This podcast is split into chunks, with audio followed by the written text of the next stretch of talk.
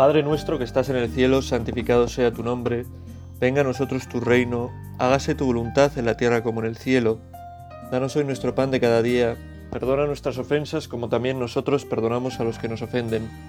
No nos dejes caer en la tentación y líbranos del mal. Amén. Haya personas a las que les gusta eh, mucho elegir, elegir, gente que disfruta que para, que para ellas, quizás más pasa a las mujeres que a los hombres, pero de todo hay en, en todos lados, que para ellos un día perfecto, una mañana perfecta, una tarde perfecta, es una tarde eh, de compras, teniendo estanterías y estanterías y perchas y perchas de distintas ropas que poder elegir y probarse y, hay gente que disfruta con eso. Yo sinceramente, a mí sinceramente me pasa más bien lo contrario.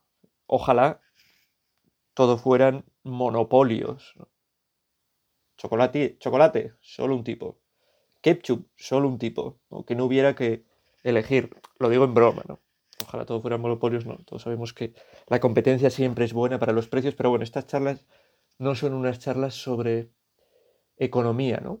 Estamos pensando, meditando, ¿no? Comenzando este rato de, de meditación en la presencia del Señor, eh, hablando sobre qué es elegir, qué es elegir y cómo nos gusta elegir y cuánto, pues cada vez eh, se nos da más a elegir, o no, realmente, pero, pero bueno, la elección, el derecho, derecho a decidir, derecho a elegir, que reclama, se reclama como como el principal de los derechos, ¿no? Poder elegir en mi vida qué es lo que hacer, qué es lo que hacer en todos los casos, ¿no? que nadie me imponga nada que, que yo no decida.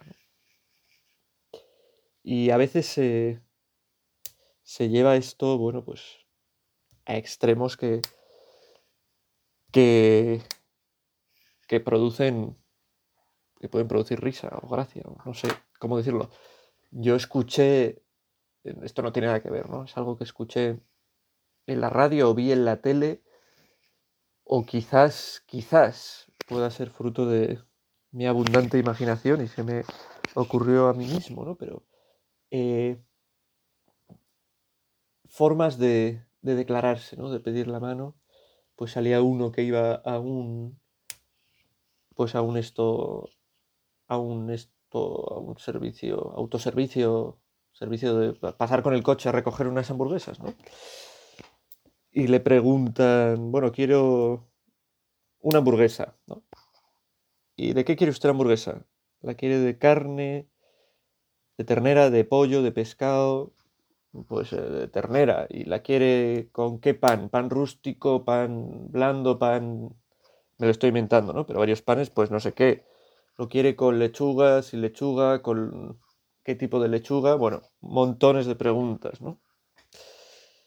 Le hacen, ¿no? Y al final eh, él empieza diciendo que, que, no, que realmente no quiere todo lo que ha pedido, ¿no? Que le quite la lechuga, que le quiten eh, las salsas, que le quiten no sé qué, y acaba diciendo, yo lo que quiero, lo que quiero es a ti, ¿no? Era un chico que, que estaba declarándose, ¿no? O sea, a esa que trabajaba en esa hamburguesería, ¿no? de esta manera, ¿no? No, no quiero hamburguesa. Entonces usted quiere, eh, no quiero salsa, usted quiere solo el pan con la hamburguesa. Bueno, tampoco, tampoco quiero el pan, ¿no? Entonces usted quiere solo la carne. Bueno, tampoco quiero la carne. Entonces, ¿qué quiere usted? Te quiero a ti, quieres casarte conmigo y tal. Que sea fruto de, de mi imaginación o de, no sé, de algo. O que lo haya visto en algún sitio, no lo sé. Pero el caso es que, bueno, la elección, ¿no? Y la capacidad de elección consagrada como el derecho de los derechos. Identificada la capacidad de elegir con la libertad. Entonces, en este sentido, uno sería mucho más libre cuanto más pudiera elegir, sobre todo. Y también incluso sobre lo que creer. Y así vemos cómo pues, aparece lo que se llama la religión a la carta. ¿no? Yo soy cristiano, yo soy católico, yo soy pero esto yo no lo creo, ¿no? Este dogma que defiende yo en los ángeles, en los ángeles no puedo creer. ¿no? Por ejemplo, pongo un ejemplo. Y, cogen pues lo que les interesa. Es cierto que hay una jerarquía de lo que, de lo que se debe creer. no es lo mismo creer en Dios uno y trino que creer efectivamente, por ejemplo, en los ángeles. Hay una jerarquía y es mucho más importante la fe en Dios que otras verdades, una jerarquía de verdades, pero pero es verdad que que ha habido una interpretación errónea, equivocada, y la hay también en nosotros muchas veces, de lo que es la libertad. Porque la libertad es algo que va de la mano de la verdad, ¿no? Dice Jesús, la verdad os hará libres. Y entender esto como que ser libre realmente no es elegir una cosa u otra cosa, sino ser libre es saber elegir conforme a la verdad. En el sentido de que el que se hace libre no es el que elige tal cosa o tal otra cosa, sino el que acierta en su elección, porque hay cosas que son buenas y cosas que son malas. Y uno se hace libre cuando elige el bien, lo bueno, cuando elige, en definitiva, pues amar de verdad, entregarse de verdad, que eso es lo bueno con mayúsculas, y uno no se hace libre cuando elige el mal. Puede decir, sí, es libre, ha elegido lo que quiere, ¿no? Cada uno somos libres. No, pero no está siendo libre, se está esclavizando por elegir algo que le encierra en sí mismo, ¿no? Que le encierra y le cierra vivir para eso, para lo que tiene que vivir, ¿no? Ah, hemos pasado de la elección de productos en un supermercado, que lógicamente pues está bien y no tiene ningún, ningún problema, pero a hablar de la elección en mayúsculas. Se puede elegir, todo es elegible. Puedo hacerlo todo a mi medida. Puedo hacer la religión también a mi medida. Existían cuando era pequeño, supongo que seguirán existiendo, aunque eh, no sé hasta qué punto, ¿no? Unas, unos libros que eran Elige tu propia aventura, se llamaban así. Tú ibas leyendo y de repente pues ponía la trama pues dos opciones, ¿no? que la chica se vaya con Peter o que la chica se vaya con el asesino Johnny, ¿no? Y entonces, si, si, has elegido que se vaya con Peter, ve a la página tal. Si has elegido que se vaya con Johnny, ve a la página no sé qué, ¿no? Y entonces ibas tú eligiendo tu propia aventura, ¿no? Y la religión no es un elige tu propia aventura. El cristianismo no es un elige tu propia aventura. Ya he dicho que hay que... La verdadera libertad es la que tiene en cuenta la verdad. La verdadera libertad es la que eh, busca dentro de esa verdad lo que es bueno y lo que hace crecer. Con la religión pasa lo mismo. ¿no? Si la religión se va apartando de la verdad y cada uno puede elegir lo que quiera, lo que le dé, lo que le dé la gana, pues la religión va perdiendo su fuerza, convertimos la religión en algo a nuestra medida, ¿no? Y en vez de ser algo que viene a eh, indicarnos en qué podemos estar equivocándonos, que viene a así a limpiarnos, a salvarnos, a hacernos darnos cuenta de que hacemos cosas mal para que podamos pedir perdón, pues la religión deja de tener esa función que tiene de ser salvación, ¿no? Y un cristianismo que se toma así a la medida, que cada uno elige lo que quiere, pues deja de ser algo que salve. La religión tiene que chocar contra uno y contra los deseos de uno, contra las, pasiones de uno, tiene que chocar contra eh, modos de vida que tiene uno para hacerle que pueda corregirse, para hacerle que pueda limpiarse, para hacerle en definitiva que pueda salvarse, que pueda perfeccionarse, que pueda convertirse, que pueda purificarse. ¿no? Recuerdo hace algún tiempo haber visto ¿no? Una, un artículo que hablaba de, de la fe de, la fe... Bueno, de esto hablaré en el próximo apartado porque se está acabando el tiempo, ¿no? Bueno, vamos a, pensar nosotros, si nosotros buscamos una fe a nuestra medida, creemos lo que nos conviene, lo que nos viene bien, o si nosotros dejamos eh, que la fe actúe en nosotros, ¿no? Para que pueda salvarnos, para que pueda limpiarnos, para que pueda purificarnos y hacer lo que está llamado a hacer el cristianismo.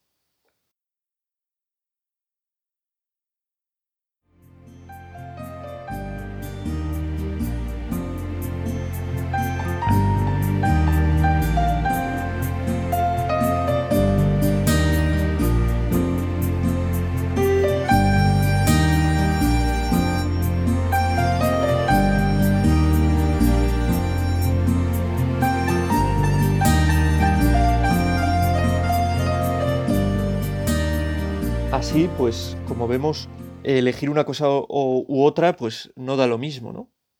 Se puede acertar o se puede fallar en la elección, ¿no? Es verdad que tenemos hasta cierto punto eh, libertad de elegir cosas, pero elegimos bien o elegimos mal. No da todo lo mismo. Y respecto a la religión, eso lo que decía, uno puede centrarse en buscar adaptarse a la religión, a lo que en el Evangelio se establece, a lo que nos enseña la Iglesia, a lo que, o coger lo que, ir picando lo que le interesa y lo que no le interesa, pues desecharlo. Eso es lo que ha pasado un poco quizás con, con la comunión anglicana, ¿no? Con la comunión anglicana que ha ido abriendo pues la mano, ¿no? abriendo la mano y, cediendo ante el mundo cosas. Pues yo cedo ante eh, que puedan ordenarse, por ejemplo, sacerdotes mujeres. Mujeres puedan ordenarse, no es que sacerdotes se ordenen mujeres, sino que mujeres se ordenan sacerdotes, ¿no? hasta obispos, está, bueno, pues ahora hay eh, la obispa lesbiana de Winchester, por ejemplo, ¿no? Y cuanto más excéntrico sea uno, pues mejor, ¿no? hasta tal punto se ha ido abriendo esto que ahora, eh, eso, veía yo hace unos años un, estudio, ¿no? Que preguntaba pues a, los pastores de la iglesia anglicana, pastores y pastoras, sobre distintos aspectos y llegaba a decir que solamente, solamente el 30% de estos pastores creen en la divinidad de Jesucristo y incluso había un porcentaje de estos pastores y pastoras que ni siquiera creían en la existencia de Dios realmente. ¿no? Así vemos ¿no? cómo se ha convertido por ir cediendo esta comunión anglicana pues, en algo simplemente social, pero no en algo eh, que le sirva al hombre para salvarse, para darse cuenta de sus errores, para, para cambiar, para luchar por ser mejor. John Henry Newman, lo traigo otra vez a coalición porque me suele tocar en, estos, en estas meditaciones católicas, pues mm, preparar una meditación partiendo de, algún sermón suyo, John Henry Newman, en su sermón que se llama Prejuicio y Fe de los sermones católicos, habla justo de, de esto que, que, puede pasarnos, ¿no? de eh, el querer elegir también las partes que nos gustan de nuestra fe, las partes que nos gustan de la, de la iglesia y desechar otras, en vez de dejarnos guiar en vez de dejarnos guiar, en vez de buscar la voluntad de Dios, ser nosotros los que nos vayamos moldeando a algo, ¿no? A la fe que vemos en el Evangelio, que es la fe de la Iglesia, ¿no? sino ir haciendo la fe a nuestra medida. Y parte de, al hablar de esto, de un pasaje del Evangelio, ¿no? es el pasaje en el que Jesús, lo narra Mateo, eh, anuncia por primera vez su muerte y resurrección. Dice este pasaje. Desde entonces comenzó a Jesús a manifestar a sus discípulos que tenía que ir a Jerusalén y padecer allí mucho por parte de los ancianos, sumos sacerdotes, escribas, y que tenía que ser ejecutado y resucitar al tercer día. Pedro se lo llevó aparte, se puso a increparlo. Lejos de ti tal cosa, Señor. Eso no puede pasarte. Jesús se volvió y dijo a Pedro, Ponte detrás de mí, Satanás. Eres para mí piedra de tropiezo porque tú piensas como los hombres, no como Dios. Vale, hasta aquí, hasta aquí eh, leo. Como digo, es eh, Mateo, Mateo 16, 21 en adelante, ¿no? La salvación de Cristo es una salvación que acontece mediante su muerte, su pasión y muerte, ¿no? Y Pedro se revela contra esto, ¿no? sin entender mucho, sin conocer mucho, y le dice a Jesús, apártate de mí, Satanás. Y eso es lo que hacemos también nosotros cuando queremos que la salvación se obre en nosotros a través de la Iglesia, a través de Cristo, de la manera que nosotros queremos, ¿no? sin aceptar pues la voluntad de Dios, lo que Dios ha establecido. Cuando ponemos pegas y trabas a las cosas que vemos en el cristianismo, ¿no? es verdad que el cristianismo eh, y que vivir cristianamente puede entrañar dificultades para nuestra vida, ¿no? Y nos podemos cuestionar cosas y esto por qué y esto... Y es bueno que utilicemos la razón, intentemos razonar, que no seamos unos fideístas, ¿no? Que creamos y ya está. sin cuestionarnos nada, ¿no? Pero esas dificultades, pues, no tienen por qué suponer una duda en nuestra fe. El cristianismo no es algo, pues, eso, que podemos tragar sin ninguna dificultad, ¿no? Sino que choca pues con lo que pensamos, con lo que somos, con lo que hemos vivido, con lo que hemos visto, con lo que vemos en el mundo, y por eso pueden surgir dificultades en nuestra fe, y no hay ningún problema en eso, es normal. Y tenemos que cuestionarnos nuestra fe, preguntarnos, dialogar con gente que sabe, pero no podemos caer en el error de ser nosotros los que dispongamos qué es lo digno de creer y qué es lo que no es digno de creer, como si nosotros fuéramos la auténtica autoridad, como si nosotros fuéramos a salvarnos a nosotros mismos, ¿no? Quien nos salva es Jesucristo, quien nos salva es Dios, y Él tiene sus planes para salvarnos, sus planes para nuestra historia, para nuestra vida, y ese es el camino que tenemos que seguir nosotros sin poner excusas. Los apóstoles habían leído claramente, y San Pedro conocían el Antiguo Testamento, donde habla en muchos pasajes de un Mesías eh, visto pues como un gran libertador, como un gran guerrero, como un gran y por eso cuando Jesús les habla de, de que Él no es ese Mesías, sí lo es, ¿no? Pero que su salvación, su liberación pasa por la muerte, la cruz, la humillación, pues no quieren eso, ¿no? Y se rebelan contra eso. Y a nosotros nos puede pasar también, ¿no? Cuando vemos que, que nuestra fe tiene que pasar por esa eh, ser humildes, por ese eh, someternos a, a, pues eso, a unas creencias, no someternos en el sentido de que eh, seamos esclavos de nada, ¿no? sino que a veces pues tenemos que, que aceptar cosas que así de primeras no, no nos apetecen, ¿no? nos parecen o nos parecen difíciles de aceptar. Si uno ha estado toda su vida pues viviendo lejos de la fe, ¿no? Ya ha vivido con, por ejemplo, ¿no? Pienso en un caso concreto, alguien que ha vivido pues su vida amorosa pues de una forma desordenada, quiero decir desordenada, pues no se ha casado, ha vivido y ha tenido relaciones pues con, con una mujer o con varias mujeres y se acerca a la fe, ¿no? Está viviendo con una con una mujer pues con la que vive pues normalmente, ¿no? Como si fuese, estuvieran casados sin estarlo, ¿no? Y, y, quiere a esa mujer de verdad y se acerca a la fe y de repente descubre que, que, que está viviendo mal, ¿no? Él ama a esa mujer con la que está en ese momento, pero claro, nunca le han educado en que, en que, en la importancia de, pues eso, de la entrega, de la fidelidad, ¿no? y cómo eso se recoge en el matrimonio, donde se da eh, el ambiente pues adecuado para que un hombre y una mujer se entreguen y puedan abrirse a la vida y a, y a formar una familia. Entonces puede chocar, ¿no? Entonces he estado haciendo yo estoy viviendo mal, tengo que romper con todo lo que tengo, tengo que... Y en ese sentido, pues, lo que vivimos en nuestra vida, lo que nos gusta, que no siempre es ordenado, porque el mal también tiene un aspecto gustoso, pues puede hacer que haya dificultades para aceptar cosas de, de la fe, ¿no? Pero esas dificultades no deben eh, impedirnos eso, esas dificultades no deben impedirnos ser, eh, ser fieles, no deben impedirnos dejarnos hacer por Dios, que eso es lo importante, eso es lo que tiene que hacer el cristianismo, que Dios nos haga, que Dios actúe en nuestra vida, no que nosotros actuemos en las cosas que ha decidido Dios y las moldeemos como nos dé la gana. Por eso no tenemos nosotros que moldear nada, sino meternos nosotros en un molde. Y eso le pedimos al Señor, ¿no? Huir de nuestros prejuicios, los prejuicios que tenemos hacia ciertas cosas, para dejarnos guiar por completo por su voluntad. Y se lo pedimos así, ¿no? Con, con esta, pues pidiéndole también a, a San John Henry Newman. Que nos, que nos ayude, que nos ilumine, que interceda por nosotros para que podamos seguir este camino de, de obediencia a Dios y a la religión y al cristianismo que es tan importante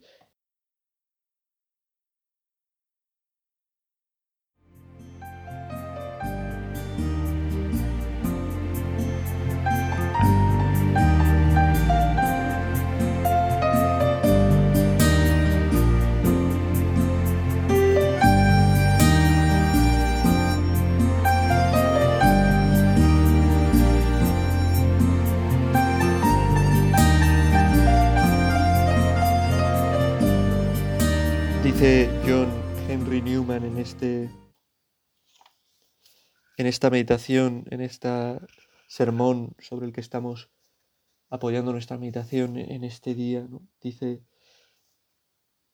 a ver si lo encuentro, así como Cristo fue prometido y predicho en las Escrituras tal como fue, así la Iglesia está prometida y predicha en las Escrituras tal como es ahora. Es una invitación a, a huir de falsos prejuicios que aunque no estemos de acuerdo en cosas o no vivamos de acuerdo con cosas pues que predica la iglesia, a no pensar que somos nosotros los que tenemos la razón. Pecadores somos todos y fallamos todos, pero no podemos caer en el eh, luchar contra la verdad. Que nos saltamos la verdad a veces, pues sí, somos pecadores y fallamos y tenemos nuestras pasiones y, y también hay que saber reconocerlo, ¿no? Pero para darse cuenta del pecado hay que darse cuenta de que hay una verdad que estamos transgrediendo, ¿no?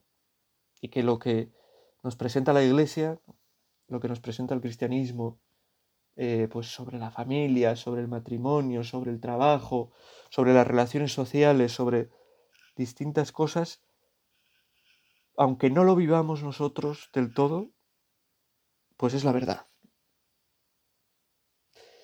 Y es una verdad que además no es una verdad irracional, sino que es una verdad racional que con nuestra razón podemos tratar de entender, de explicar, ¿no?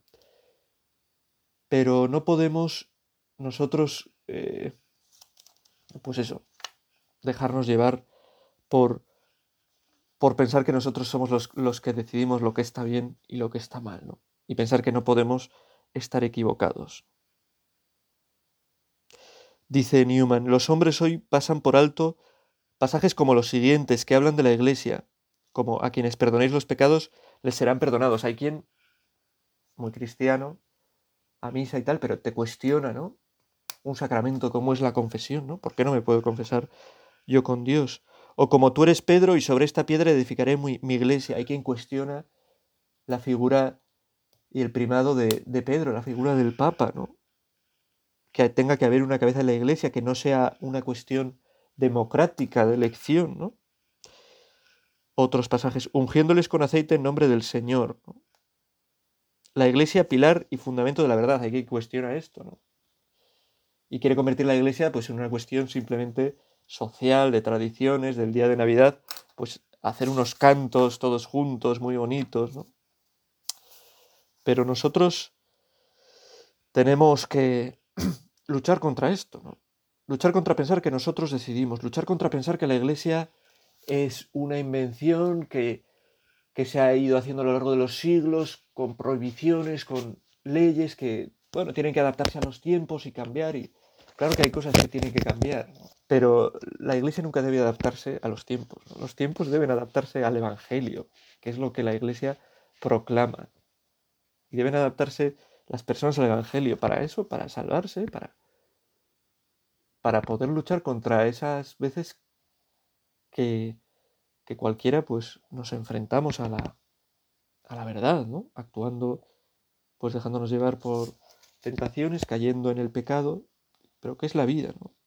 Es la vida, pero es, eh, somos pecadores, pero no podemos, pues eso, cargarnos la fuente, eh, cargarnos de donde nos llega la salvación para luchar contra ese pecado, ¿no? Cargarnos la iglesia como, como eso, ¿no? Como lo que he dicho, como fundamento de la verdad, Como lugar en el que encontramos la verdad, que a veces puede estar en contra de lo que nosotros pensemos, pero que es necesario que defienda esa verdad para que podamos nosotros convertirnos, cambiar, darnos cuenta del bien que tenemos que vivir en nuestra vida.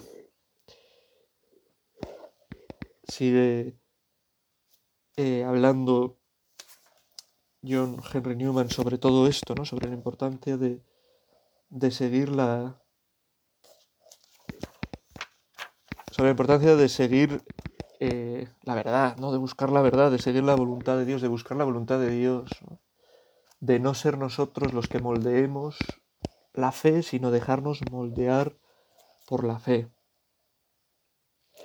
dice que cuando la iglesia se muestra con verdad, pues habrá algunos que por eso se alejen, ¿no? Los que vivan de espaldas a lo que defiende eh, a, lo que defiende Jesucristo, a lo que la iglesia nos transmite, pues se alejarán en un principio, pero otros que están alejados, eso les servirá para cambiar de vida, ¿no?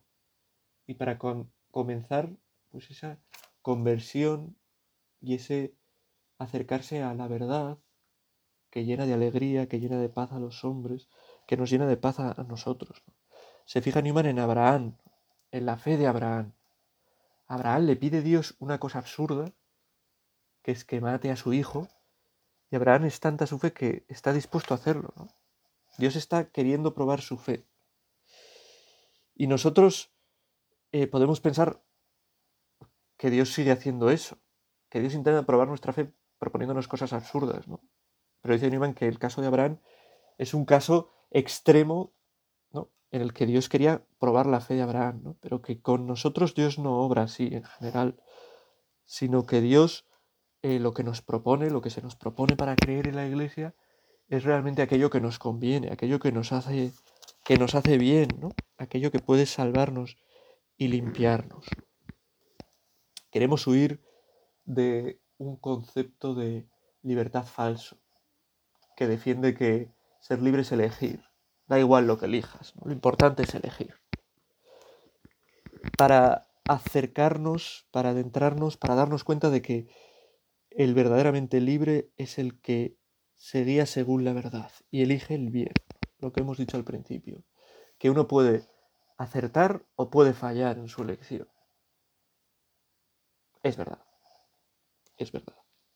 Y nosotros queremos pedirle al Señor que acertemos, que seamos capaces de reconocer que hay una verdad que nos supera, que nosotros no podemos dominar del todo, pero a la que tenemos que buscar adaptarnos para vivir bien, ¿no? Para encontrar pues salvación y alegría en nuestra vida, ¿no? Tenemos que eh, fiarnos de Dios que quiere nuestro bien, ¿no? Más fe, más fe, nos hace falta más fe y menos pues falsa elección. Estad ciertos, hermanos míos, que este debe ser también nuestro camino. Nunca da Dios fe sin probarla, y nadie sin fe puede entrar en el reino de los cielos. Al final lo que tenemos que pedir es fe, confianza en Dios. Y lo vamos a hacer al, al terminar este, este rato de oración, pues pidiendo una fe generosa, una entrega generosa, poniéndonos en las manos de Dios y lo hacemos con una oración que escribe el propio Newman en este sermón. Acabaremos pues mirando a la Virgen después de esta oración en el Ave María para pedirle que todos los propósitos que hemos sacado interesantes, ¿no? que son útiles en este rato de meditación, pues podamos llevarlos y ponerlos por obra. Dice Newman, Oh Señor, aquí estoy, Seré lo que tú me pidas, iré donde quiera que me envíes, cargaré con lo que tú quieras poner sobre mí, no por mi propio poder o fortaleza, mi fortaleza es verdadera debilidad. Si confío en mí mismo, mucho o poco, fracasaré, pero si confío en ti, confío en ti, y sé que me ayudarás a realizar aquello que me hayas pedido que haga. Confío, y sé que nunca me abandonarás ni olvidarás. Nunca me pondrás ante una prueba sin ayudarme a superarla. Nunca habrá fallo por tu parte, ni faltará la gracia. Tendré y me sobrará en abundancia. Seré probado. Será probada mi razón, porque tendré que creer. Serán probadas mis inclinaciones, porque tendré que obedecerte, en vez de darme gusto. Será probada mi carne, porque tendré que sujetarla. Pero tú eres para mí más que todas las otras cosas juntas. Tú puedes compensarme de todo lo que tomes de mí y tomarás de mí, porque te me darás también a ti mismo. Tú me guiarás. Amén. Dios te salve María, llena eres de gracia, el Señor es contigo, bendita tú eres entre todas las mujeres, y bendito es el fruto de tu vientre Jesús. Santa María, Madre de Dios, ruega por nosotros, pecadores, ahora y en la hora de nuestra muerte. Amén.